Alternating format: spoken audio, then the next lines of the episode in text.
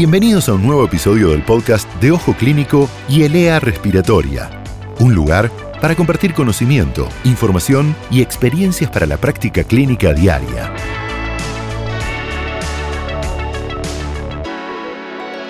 Bienvenidos a otro podcast de medicina respiratoria.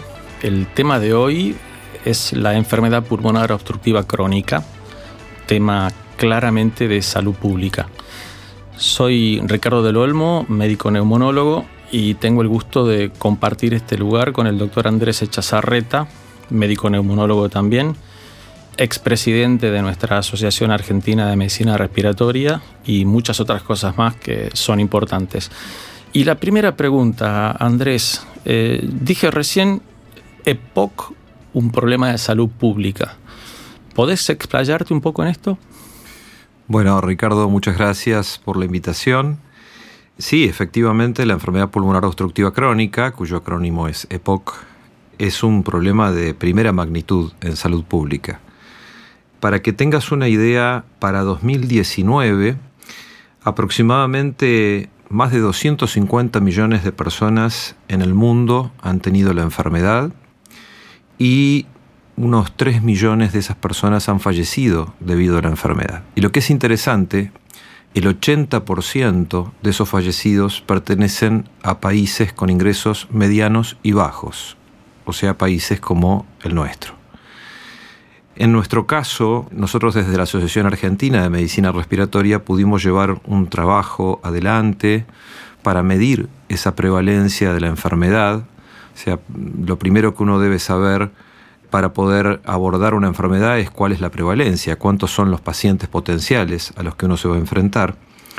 Y eso fue publicado en 2018 en una revista llamada Archivos de Bronconeumología, donde nosotros evaluamos, íbamos a las casas de las personas eh, seleccionadas al azar en seis centros urbanos de todo el país y definimos que el 14,5% de los individuos mayores de 40 años en Argentina potencialmente tienen enfermedad pulmonar obstructiva crónica. Esos son unos 2.300.000 personas, lo que lo hace una enfermedad de primer nivel a encarar.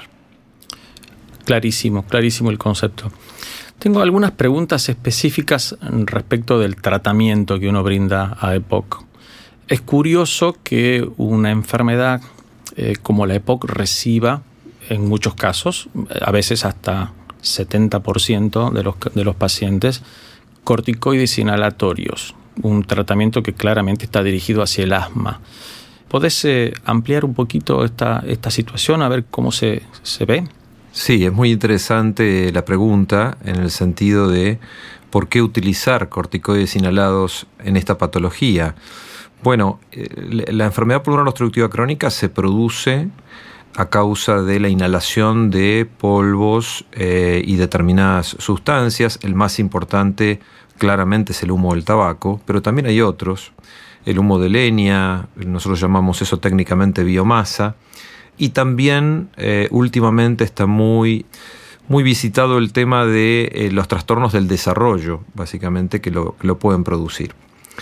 Eso produce una lesión en bronquios y en tejido pulmonar, con una respuesta inflamatoria, distinta al de otras patologías como por ejemplo el asma bronquial, pero reacción inflamatoria al fin, lo que ha hecho que desde un inicio de la enfermedad se planteara que el uso de un antiinflamatorio como el corticoide por vía inhalada podría tener un efecto beneficioso en la misma. Con el tiempo, hemos empezado a determinar que solo algunos grupos que tienen esta enfermedad se benefician especialmente del uso de corticoides inhalados y no todos los pacientes con EPOC. ¿Cuáles podrían ser esos grupos? Bueno, aquellas personas que tienen EPOC y asma, aquellas personas que tienen exacerbaciones o agudizaciones de la enfermedad frecuentes o que requieren ser internadas por una agudización de la enfermedad, y aquellas personas, por ejemplo, que tienen un biomarcador que es el número de eosinófilos en sangre mayor de 300 por microlitro, y esos grupos básicamente podrían verse beneficiados en una reducción de exacerbaciones de la enfermedad y también en una mejoría de calidad de vida y función pulmonar. Entonces, en estos grupos el uso de corticoides inhalados estaría fundamentado y está escrito prácticamente en todas las guías que hay actualmente. Es muy claro, Andrés. Coincidimos en que el tratamiento fundamental de esta enfermedad son los broncodilatadores. Pero te hago alguna pregunta conceptual al respecto, porque cuando uno dice algo crónico, uno se imagina que es algo que no se mueve, que, que, no tiene evolución, es crónico y está puesto allí y nunca mejora. Entonces, la pregunta que yo te hago es, ¿por qué los broncodilatadores mejoran a una enfermedad que supuestamente es crónica y que no debería moverse? Bueno, ese concepto de la obstrucción crónica al flujo aéreo o de una obstrucción fija eh, bronquial determinada espirométricamente de la enfermedad es un concepto que ha ido variando. Es cierto que para hacer diagnóstico de la patología se necesita una espirometría que nos demuestre esa obstrucción en determinados niveles. Pero igualmente cierto es que hay muchos pacientes que tienen la posibilidad de variar esa obstrucción al flujo aéreo. Para que tengas una idea, en el estudio de POCAR vimos que casi un 30% de los sujetos tenían lo que se llama prueba broncodilatadora positiva. Esto quiere decir, cuando les dábamos un broncodilatador, mejoraban aún más sus flujos aéreos, mejoraban su capacidad pulmonar. Entonces, hay algunos pacientes que no tienen mejoría luego del broncodilatador en lo que se refiere a la respuesta broncodilatadora y otros que sí. Eso en primer lugar. Pero en segundo lugar, la respuesta de la vía aérea es distinta según en qué tramo de la misma estemos. No es lo mismo la respuesta en vía aérea central, tráquea, centrales, que en la pequeña vía aérea. Esa pequeña vía aérea es aquella que tiene menos de 2 milímetros de diámetro y es la más diversificada en ambos pulmones. Entonces, los broncodilatadores, que son la piedra angular del tratamiento, que han demostrado reducir la fatiga, la disnea, y por lo tanto logran mejoría en la calidad de vida, si bien no han demostrado mejorar la sobrevida en esta patología, ayudan a sobrellevar de mejor manera la enfermedad. Y también ayudan a reducir ese atrapamiento aéreo que se produce en esta patología, producto de que el aire que ingresa tiene dificultad para poder ser expirado, para egresar del aparato respiratorio. Entonces, si disminuimos de alguna manera ese atrapamiento aéreo, eh, mejora el diafragma o, o, la compliance del diafragma y por lo tanto mejora la sensación o la tolerancia a la fatiga que suelen tener estos pacientes.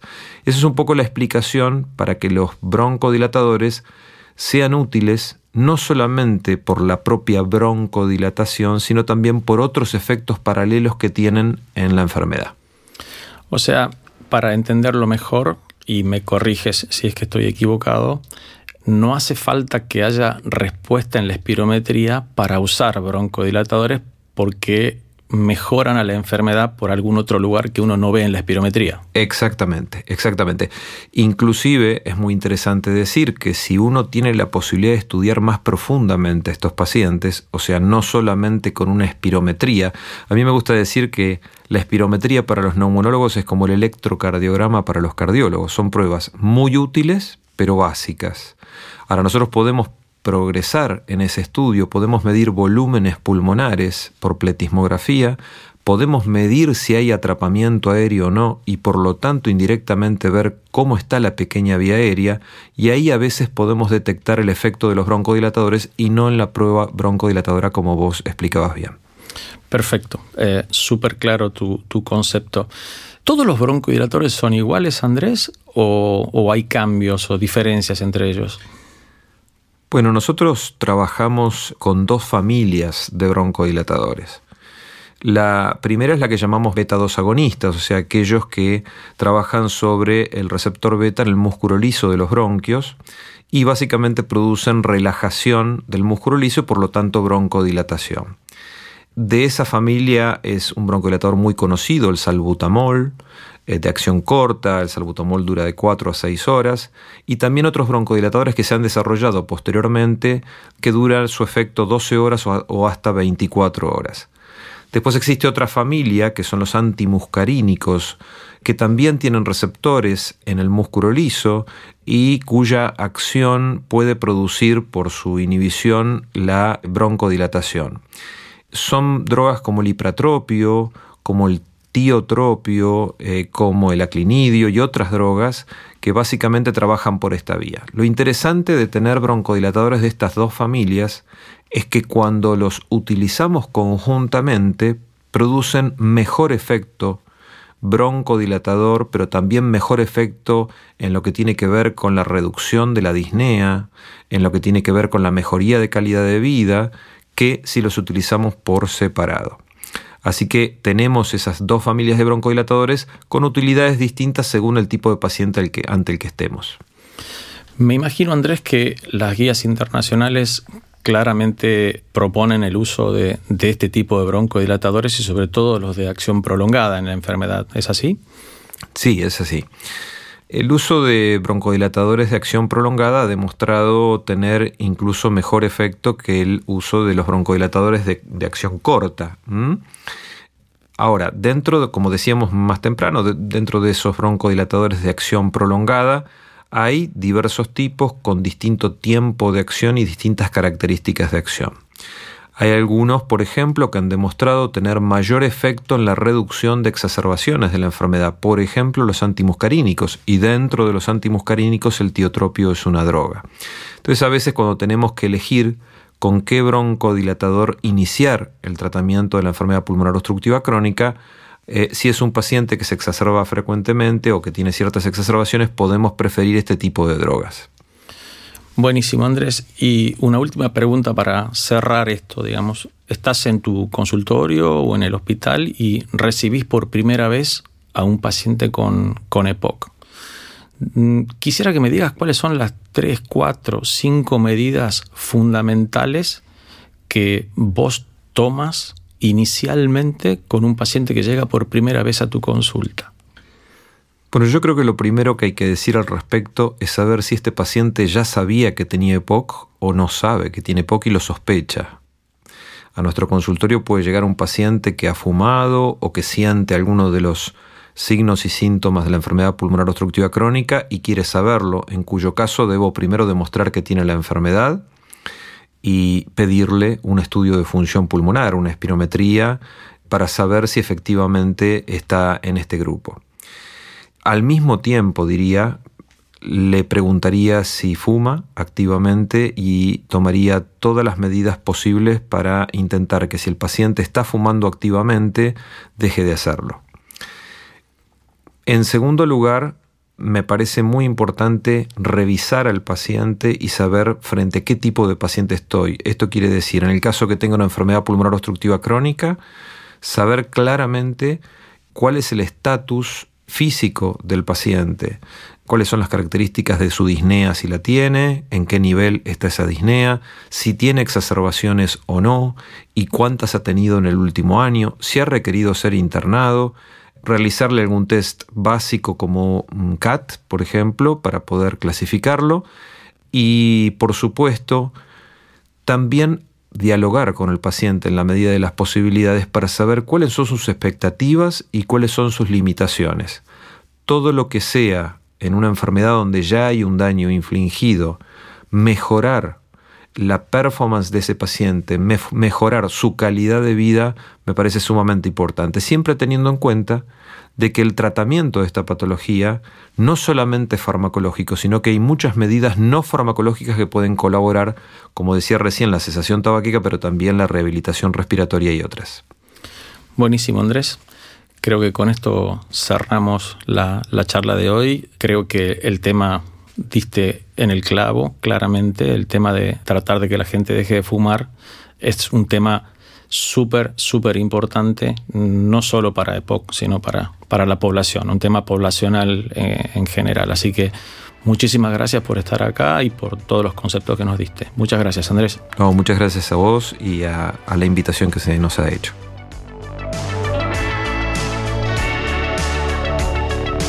Si te gustó este podcast, suscríbete a la playlist de Spotify o accede desde ojoclínico.net.